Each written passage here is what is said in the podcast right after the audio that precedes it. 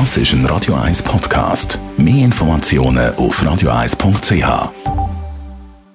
Die grünen Minuten auf Radio 1 werden präsentiert von Energie 360 Grad. Nachhaltige Energie und Mobilitätslösungen für die Welt vom Morgen. Energie360.ch Heute reden wir über Mikroplastik. Gemeint sind Plastikpartikel, die kleiner sind als 5 mm. Daniela Zwiegart von der Umweltarena. Was bedeutet Mikroplastik für unsere Umwelt? Ja, Mikroplastik ist leider heute ein echtes Umweltproblem. Es gibt immer mehr Bereiche von der Umwelt, wo man das nachweisen kann.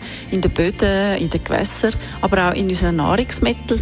Es ist ja kein Wunder, wenn man bedenkt, wie viel Plastik in den Weltmeer umschwimmt und dann den Fisch das aufnehmen mit ihrer Nahrung und so gelangt dann das Mikroplastik in die Nahrungskette und somit auch in unser Essen und in unseren Organismus. Von wo kommt denn der Mikroplastik? Mikroplastikpartikel gibt es häufig in den Kosmetikprodukten, also die Sachen, die man braucht für Pflege und Reinigung und auch sonstige Kosmetika.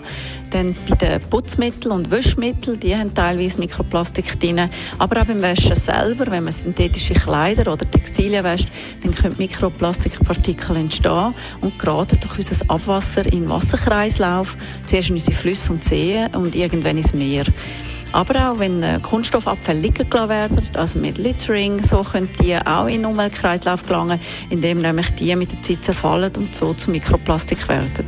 Was kann ich denn machen, für Mikroplastik zu vermeiden? Ja, wir können alle beitragen, dass es weniger Mikroplastik gibt, indem wir bewusster einkaufen oder eben eigentlich am liebsten weniger einkaufen. Das ist ja immer das Gleiche. Aber wenn man einkauft, dann darauf schauen, dass die Verpackung nicht riesig ist und Plastik, sondern eben nachhaltig.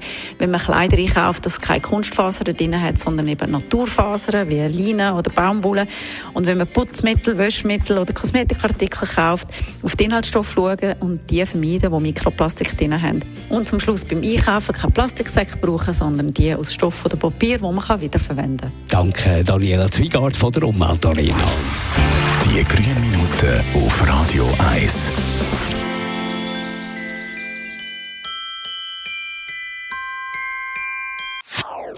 Das ist ein Radio 1 Podcast. Mehr Informationen auf radio1.ch.